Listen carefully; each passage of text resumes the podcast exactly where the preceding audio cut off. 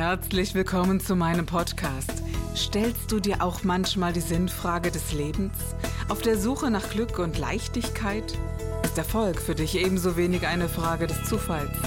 Wir reden über alles, was uns Menschen bewegt, im Kerstin Scherer Podcast.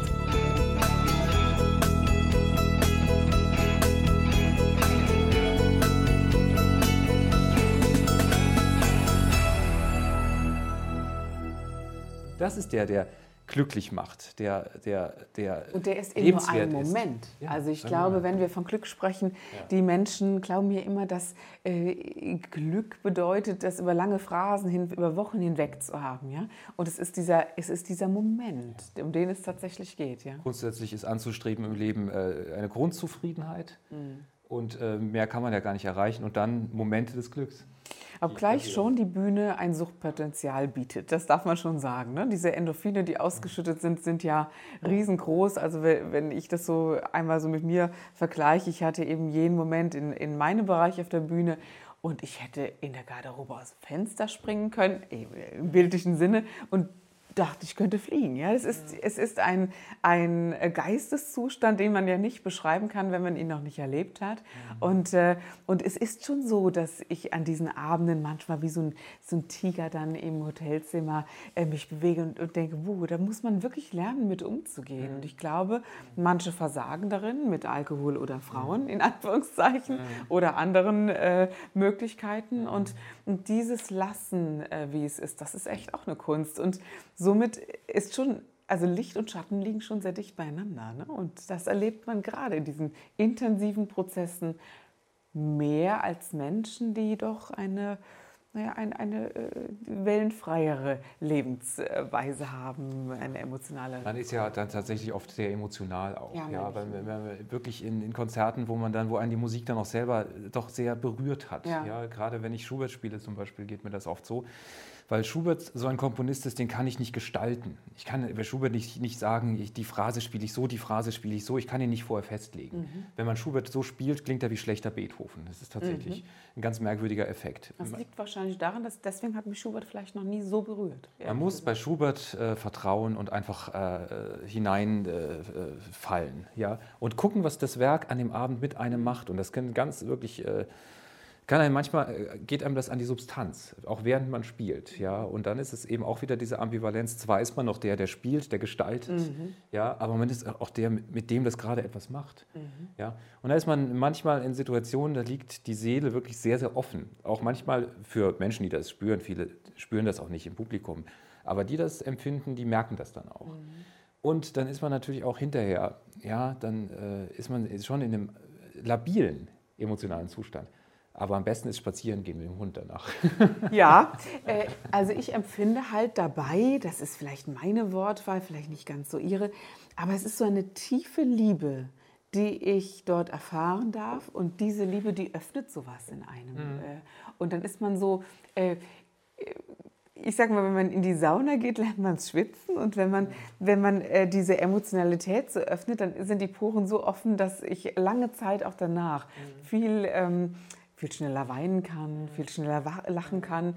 Und, äh, und dann eben, was Sie auch vorhin beschrieben haben mit der Zugspitze, dann spürt man das eben auch. Man ist viel spüriger in der Welt unterwegs mm, und, stimmt, äh, ja. und achtsamer. Und, ja. Aber auch so sensibel zu sein bedeutet, man kriegt halt unglaublich viel mit mm. von dieser Welt. Mm. Und dann ist es äh, bei mir manchmal so, dass, ähm, auch das tut mir manchmal weh, das ist so ähnlich wie das Unter Unterbrechen in der Musik dann sind mir Menschen auch manchmal zu viel. Ja. Und wenn das viele reden zu viel oder mhm. Smalltalk sowieso, mhm. ähm, dann kann es sich genauso anfühlen wie dieses, dieses Unterbrechen in der Musik, dass mir das zu viel ist äh, im Geiste. Ja. ja, die Seele ist dann sehr, äh, kann dann sehr geöffnet sein, das mhm. ist richtig. Man, man hat sich dann sehr den Panzer, äh, der die Seele ja, wie man das ja so sagt, äh, die Schutzmechanismen der Psyche, die hat man dann ein bisschen geöffnet, mhm. ja, die Schleusen, äh, die ja äh, auch ihren, ihren Grund und ihren Sinn haben. Und das kann etwas, etwas wunderbar sein, weil man tatsächlich auf, aufnahmefähiger ist. Man, man spürt, man spürt mehr, ja, alles äh, eigentlich. Man hat das, das Gefühl, dass die Filter, die sonst eingebaut sind, die sind dann weniger. Ja, ja genau. Ja. Sind Sie auf liebevolle Menschen angewiesen in Ihrem Umfeld? Ich würde das von mir behaupten. Ja, ja, sicher. Also, ähm, also gerade dann, wenn man so äh, sen äh, sensitiv ist. Ja, äh, vor allem auch verständnisvolle Menschen. Ja, das genau. Ist, das ist eigentlich das Entscheidende, die einem dann gar nicht, ja, dass die, äh, äh, der Partner, mit dem man lebt, Einen lassen können. Ja, einen auch lassen können, so wie man ist. Dann auch sagen, der ist dann, auch wenn man, man muss auch nicht immer alles verstehen, was im Partner vorgeht. Ja? genau. Man muss auch nicht immer über alles reden. Ja? Man muss auch nicht wirklich äh, immer ein Fass aufmachen. Der ist dann eben einfach auch mal so. Und also mein Mann Momenten sagt, das ist gar nicht so leicht manchmal so für ihn. Ne? Also er sagt, du sitzt dann so beim Abendessen und bist so in deiner Welt. Und, äh, ich sag mal, für den, für den Partner, der, der mit jemandem zusammenlebt, der, der sich da manchmal ungewöhnlicher verhält, ist das ja immer schwieriger, als für den, der sich ungewöhnlich verhält. Ja, ja, ja. ja, das stimmt, ja. Und insofern ist das, ähm, ist das ist das nachvollziehbar. Kann man sehr dankbar sein, einen Partner gefunden haben, der, zu haben, der einen wirklich. Der ja, dann vielleicht auch sagt, ja, ich weiß jetzt nicht, was, warum, aber ist jetzt eben, ist jetzt ist eben, jetzt so, eben ne? gerade ne? so. Mhm, Oder genau. auch wenn ich dann meine Noten schreibe, im Moment äh, mache ich viele.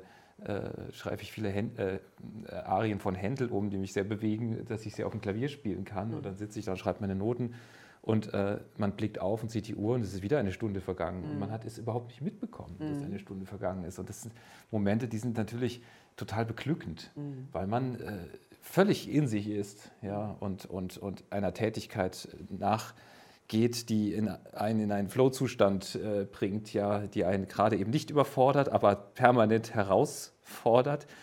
Und ähm, ja, das ist dann sicherlich für einen Partner manchmal schwierig, wenn man dann so weg ist, mhm. so abgetaucht. Man ist dann zwar physisch anwesend, aber eigentlich äh, spürt der Partner auch, dass, dass das gerade irgendwie nichts ankommt. Mhm. Ja, weil man, das Gehirn hat nur eine bestimmte Kapazität. Ja, und auch, ja, und auch das Herz. Das, man ist schon dann in seiner eigenen Welt. Ja, und, äh, genau, genau ja, so ist es. Das, ja, das, ist schon so. Aber äh, das bedeutet ja nichts, dass an der, an der Basic Liebe etwas stattfindet, nein, sondern, nein, nein, sondern der, aber diese Freiheit braucht es dann auf jeden Fall.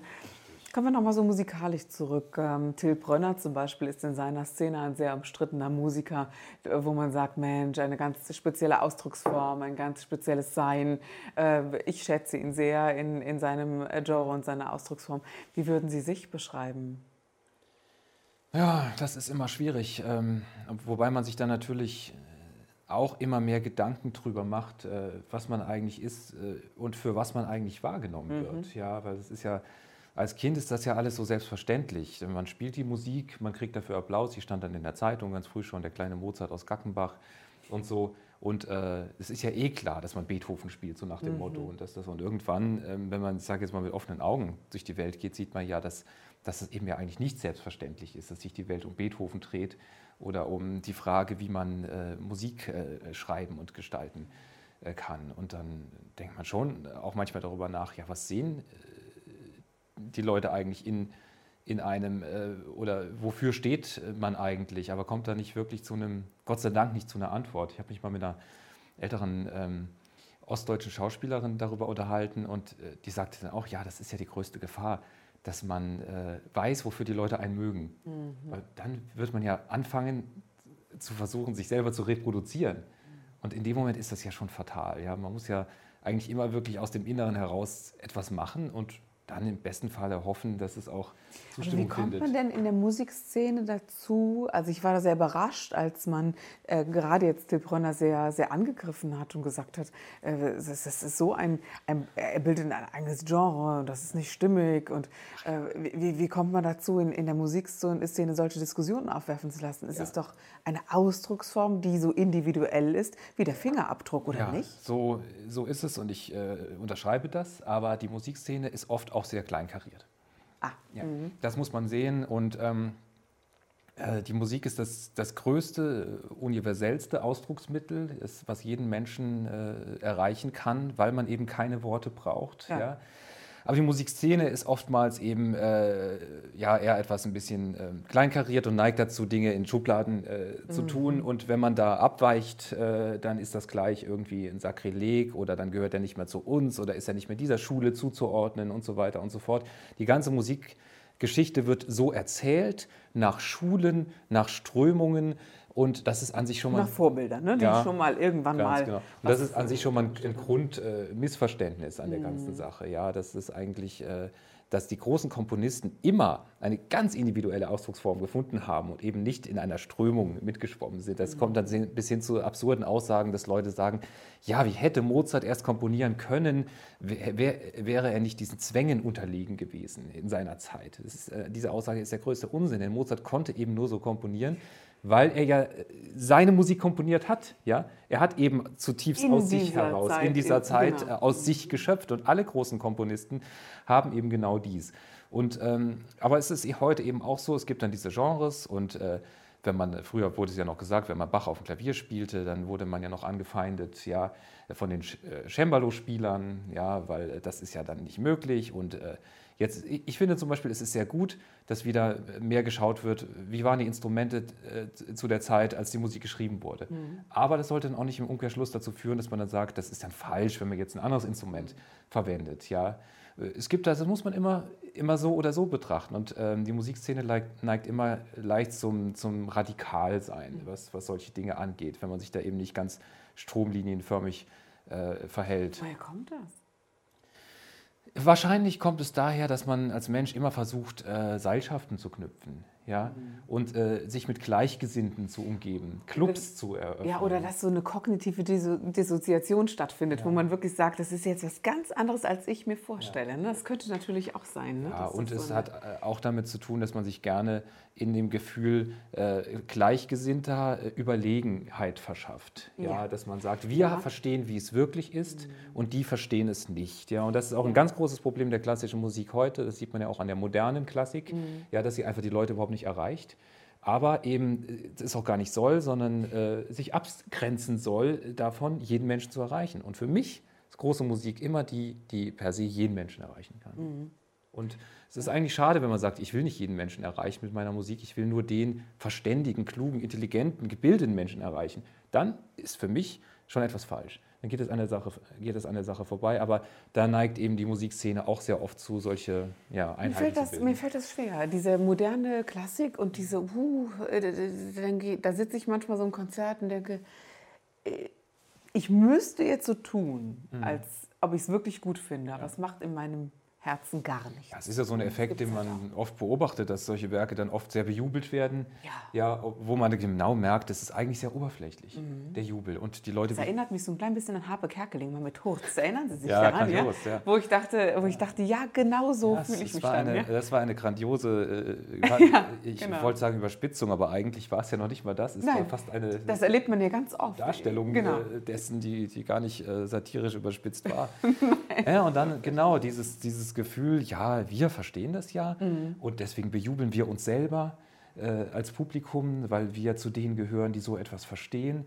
Und äh, der Mob äh, bleibt draußen, der versteht es nicht und davon lebt. Und davon sollte Musik nicht leben. Mhm. Musik sollte nie davon leben, dass man exkludiert.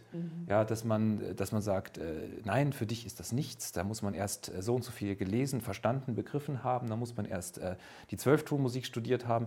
Für mich sowieso äh, auch ein Missverständnis. Ja? Diese, diese, diese verkopfte Herangehensweise der Zwölftonschule. Ja, das, das ist einfach, äh, es ist ein interessanter Gedanke, die kann man ja mal machen, aber daraus eben eine, äh, äh, ja, ein Gesetz abzuleiten, gegen das dann auch wieder nicht verstoßen werden darf. Sonst wird man verstoßen Ja, von dieser das- Schule.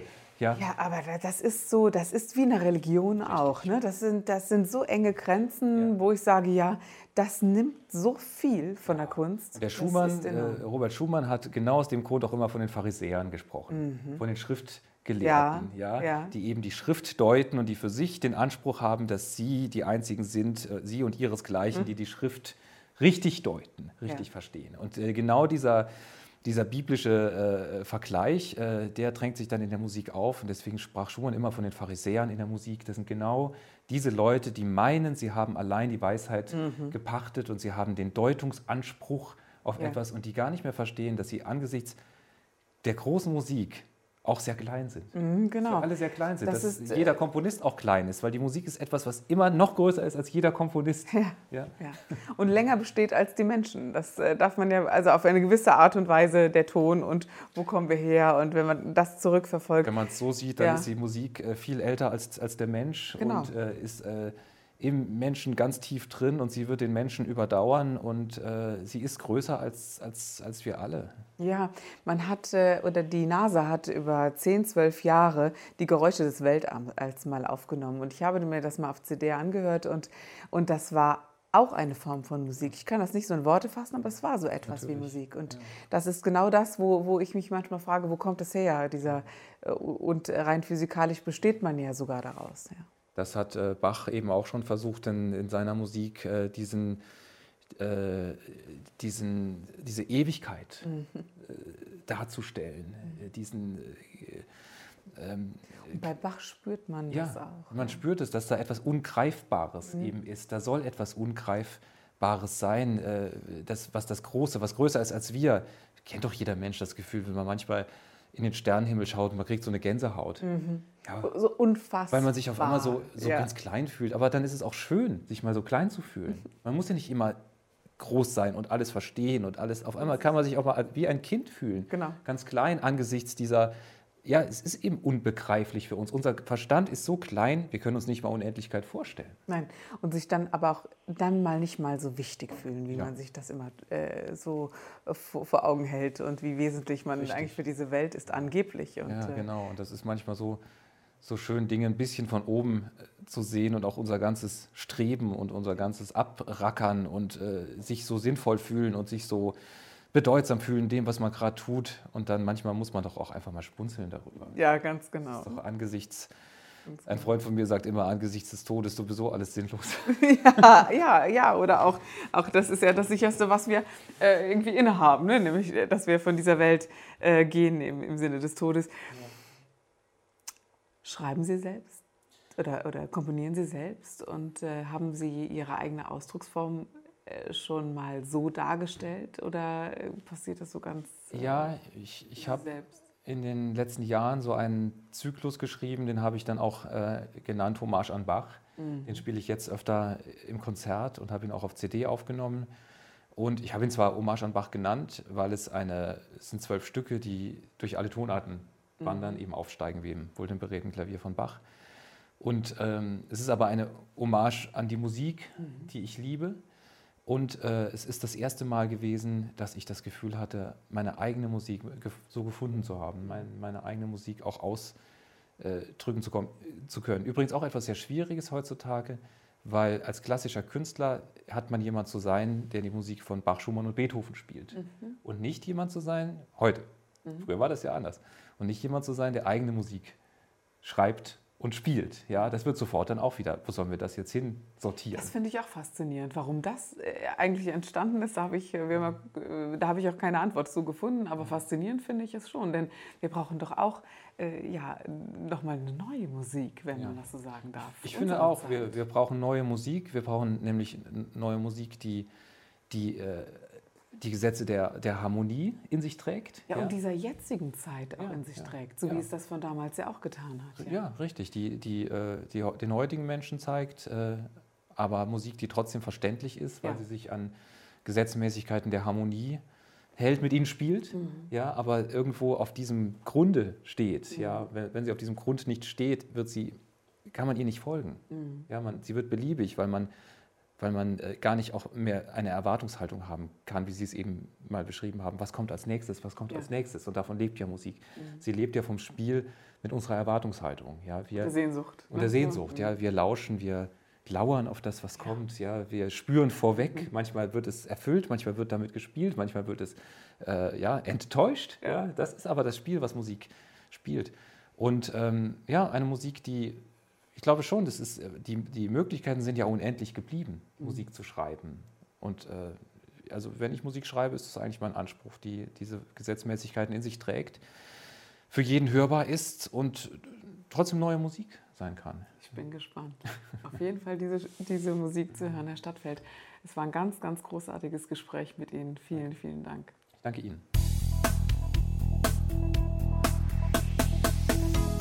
Das war der Gib dich ganz Podcast mit Kerstin Scherer. Wenn du mehr über mich erfahren möchtest, dann gehe auf meine Website www.kerstinscherer.com oder besuche mich ganz einfach bei Instagram Co. Du interessierst dich für bestimmte Themen, die du jetzt noch nicht gefunden hast? Dann schreibe uns eine E-Mail an info@kerstinscherer.com. Wir freuen uns auf dich.